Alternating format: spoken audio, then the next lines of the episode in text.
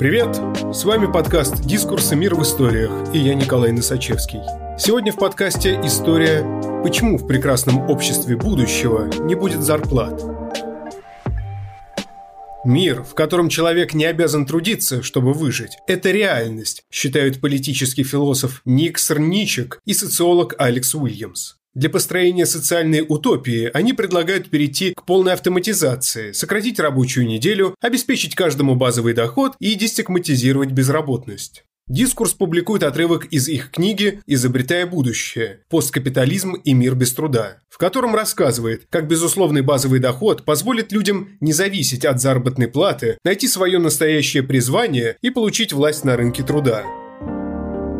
Зарплата не подходит – Совмещенным итогом полной автоматизации и укорачивания рабочей недели без сокращения зарплаты стало бы освобождение значительного объема свободного времени без сокращения экономической выработки и без заметного роста безработицы. Но это свободное время не имело бы особой ценности, если бы людям приходилось по-прежнему биться, чтобы свести концы с концами. По словам Паули Матика, досуг голодного или нуждающегося – это никакой не досуг, а безостановочная деятельность, направленная на выживание и улучшение своего положения. Например, у частично безработных или недозанятых много свободного времени, но нет средств, чтобы этим временем насладиться. Получается, что частично безработные – это в действительности просто эфемизм для частично оплачиваемых. Именно поэтому ключевое для посттрудового общества требование – безусловный базовый доход – ББД, предоставление каждому гражданину суммы денег, на которую можно прожить без проверки его материального положения.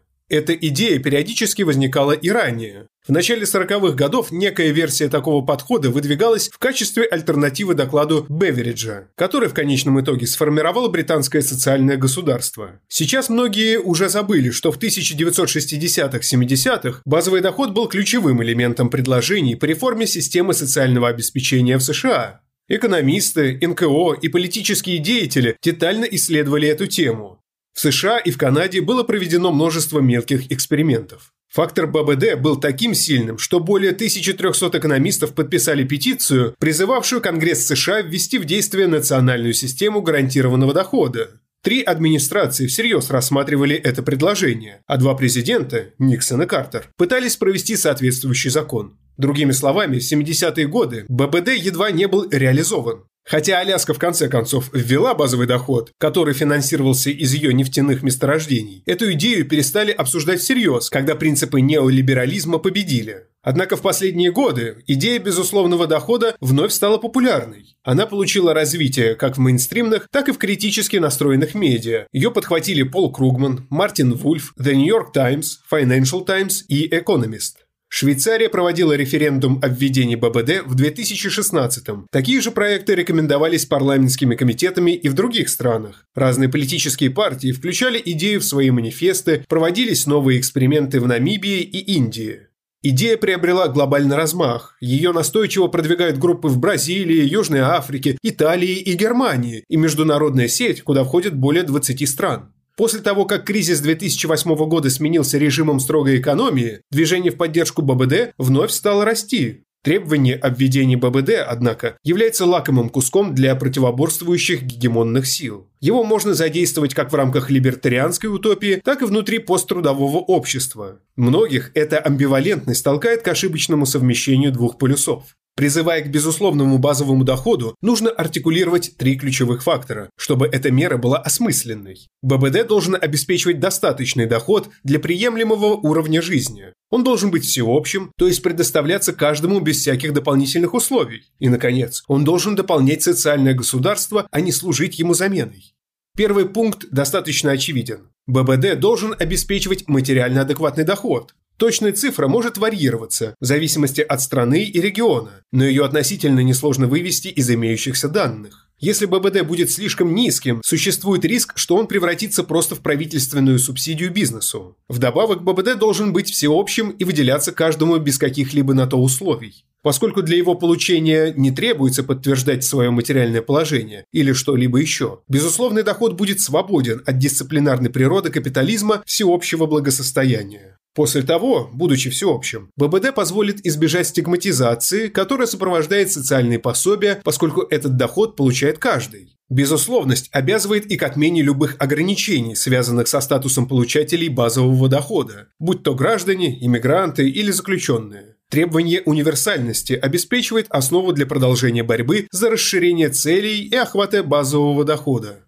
Наконец, ББД должен дополнять социальное государство. Консервативный довод за базовый доход, которого следует избегать любой ценой, заключается в том, что последний должен попросту заменить собой социальное государство, обеспечив каждого индивидуума значительной суммой. Согласно этому сценарию, ББД должен стать вектором растущей маркетизации, превращающей социальную помощь в частный рынок. Тогда это будет не какая-то операция неолиберализма, а просто расширение его основной задачи – создание новых рынков. Именно поэтому мы выдвигаем противоположное требование – сделать ББД дополнением к возрожденному социальному государству поддержку ББД имеется огромное количество доводов, основанных как на нравственных соображениях, так и на эмпирических данных. Уменьшение бедности, улучшение и удешевление здравоохранения, уменьшение числа недоучившихся в университетах, сокращение статистики мелких преступлений, больше времени с семьей и друзьями и меньше государственной бюрократии.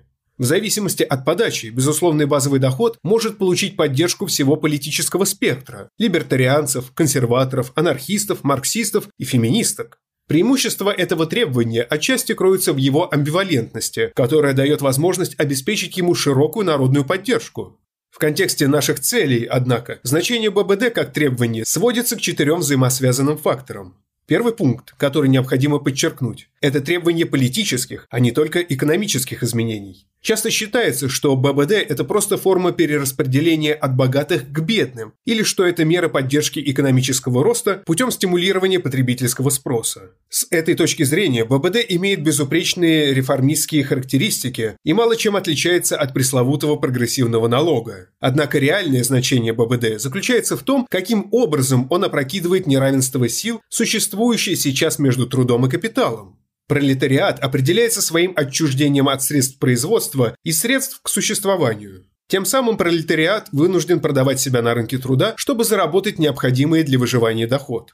Некоторым из нас посчастливилось выбрать, где работать, но лишь очень немногие имеют возможность выбрать не работать вовсе. Базовый доход меняет это условие. Он обеспечивает пролетариат средствами к существованию, не ставя его в зависимость от работы. Иными словами, работники имеют возможность выбора – работать или нет, и во многих отношениях неоклассическую экономику ловят на слове, поскольку труд становится по-настоящему добровольным. Таким образом, ББД освобождает наемный труд от аспекта принуждения, частично декомодифицирует его и тем самым меняет политические отношения между трудом и капиталом. Это изменение, превращение труда из принудительного в добровольный, имеет ряд важных следствий. В первую очередь, это увеличивает классовое влияние, сокращая спад на рынке труда. Избыточное население демонстрирует нам, что случается, когда на рынке застой. Заработная плата падает, и работодатели могут свободно обесценивать работников. Напротив, когда рынок труда плотный, труд приобретает политическую остроту. Экономист Михаил Калецкий давно это заметил, когда предположил, что это свойство объясняет, почему полная занятость будет всегда встречать сильное сопротивление. Если бы каждый работник всегда мог найти работу, угроза увольнения потеряла бы свое дисциплинарное значение. Ведь других рабочих мест предостаточно.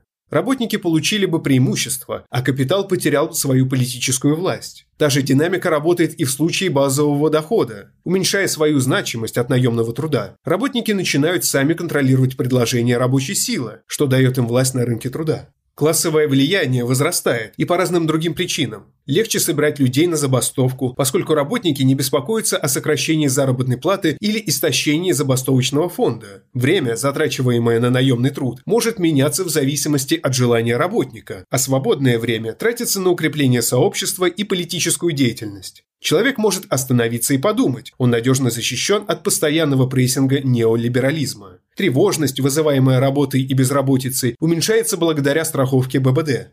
Более того, требования ББД соединяют в себе нужды занятых, безработных, частично занятых, сезонных работников, временных работников, учащихся и инвалидов. Идея базового дохода выражает общий интерес этих групп и обеспечивает всенародное направление мобилизации.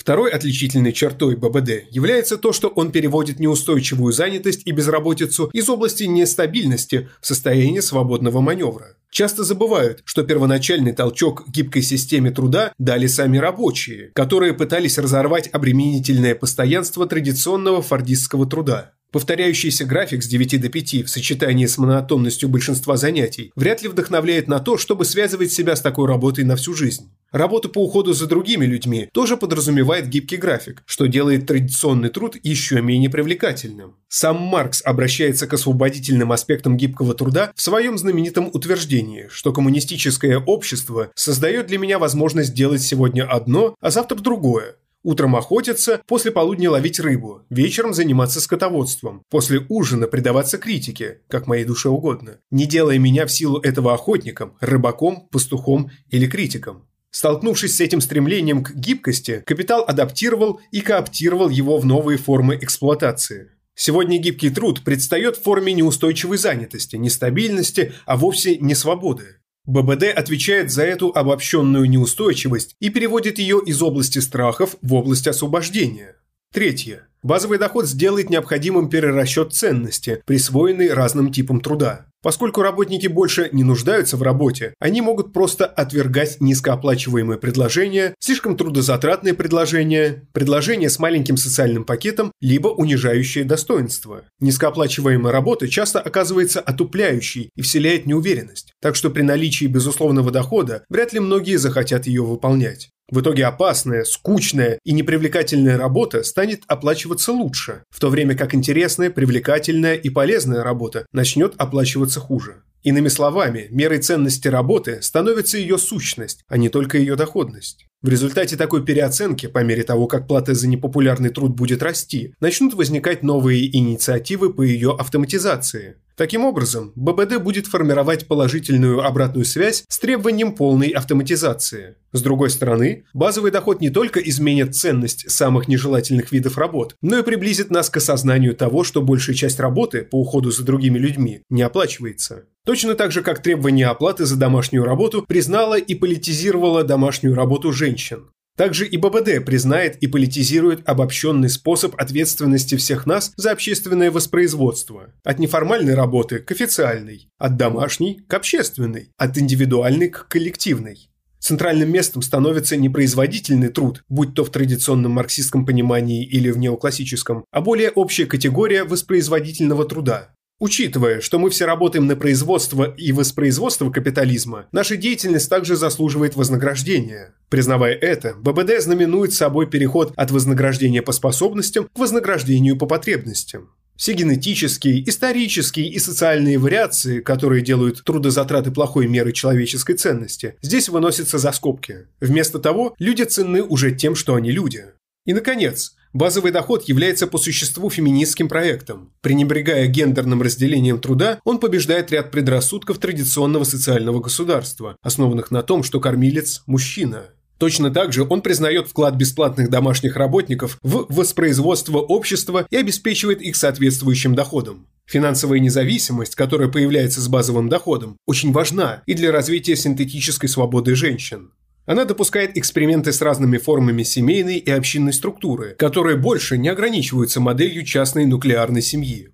Финансовая независимость может перестроить и интимные отношения. Одним из самых неожиданных выводов в процессе экспериментов с ББД оказался тот, что он увеличивает число разводов. Консервативно настроенные комментаторы поспешили увидеть в этом доказательство безнравственной природы базового дохода. Но в действительности высокий уровень разводов легко объясняется тем, что женщины, получив финансовое обеспечение, решаются прекратить дисфункциональные отношения. Таким образом, базовый доход может облегчить эксперименты со структурой семьи, дать больше возможностей для ухода за детьми и способствовать изменениям в гендерном распределении труда. Более того, в отличие от требований 70-х, платы за работу по дому, введение ББД обещает разорвать связь с заработной платой, а не усилить ее. Хотя может показаться, что безусловный базовый доход в первую очередь реформирует экономику. Его политические последствия, как мы видим, будут весьма значительны. С его введением изменится ситуация с неустойчивой занятостью, получит признание общественно полезный труд, классовую силу легче станет мобилизировать. Расширится пространство для эксперимента в области организации сообществ и семей. Именно механизм распределения меняет производственные отношения. Именно экономический механизм меняет политику труда. А в терминах классовой борьбы полная занятость очень мало отличается от полной незанятости. И та, и другая делают рынок труда плотным, придают силу труду, усложняют эксплуатацию работников. Полная незанятость даже имеет дополнительные преимущества. Она не строится на гендерном разделении труда между домашним хозяйством и официальной экономикой, не держит работников в кабальной зависимости от заработной платы, дает работникам автономность в отношении их собственной жизни. По всем вышеперечисленным причинам классическое социал-демократическое требование полной занятости должно уступить место требованию полной незанятости, ориентированному в будущее. Спасибо, что слушаете нас. Если вам нравится, что мы делаем, подписывайтесь на «Мир в историях». Нас можно найти на всех подкаст-площадках. Там же можно и оценить наш подкаст. И, конечно, присылайте свои истории нам на почту. Дискурс – некоммерческий журнал. Поддержать подкаст можно на нашем сайте. С вами был Николай Носачевский. До встречи через неделю.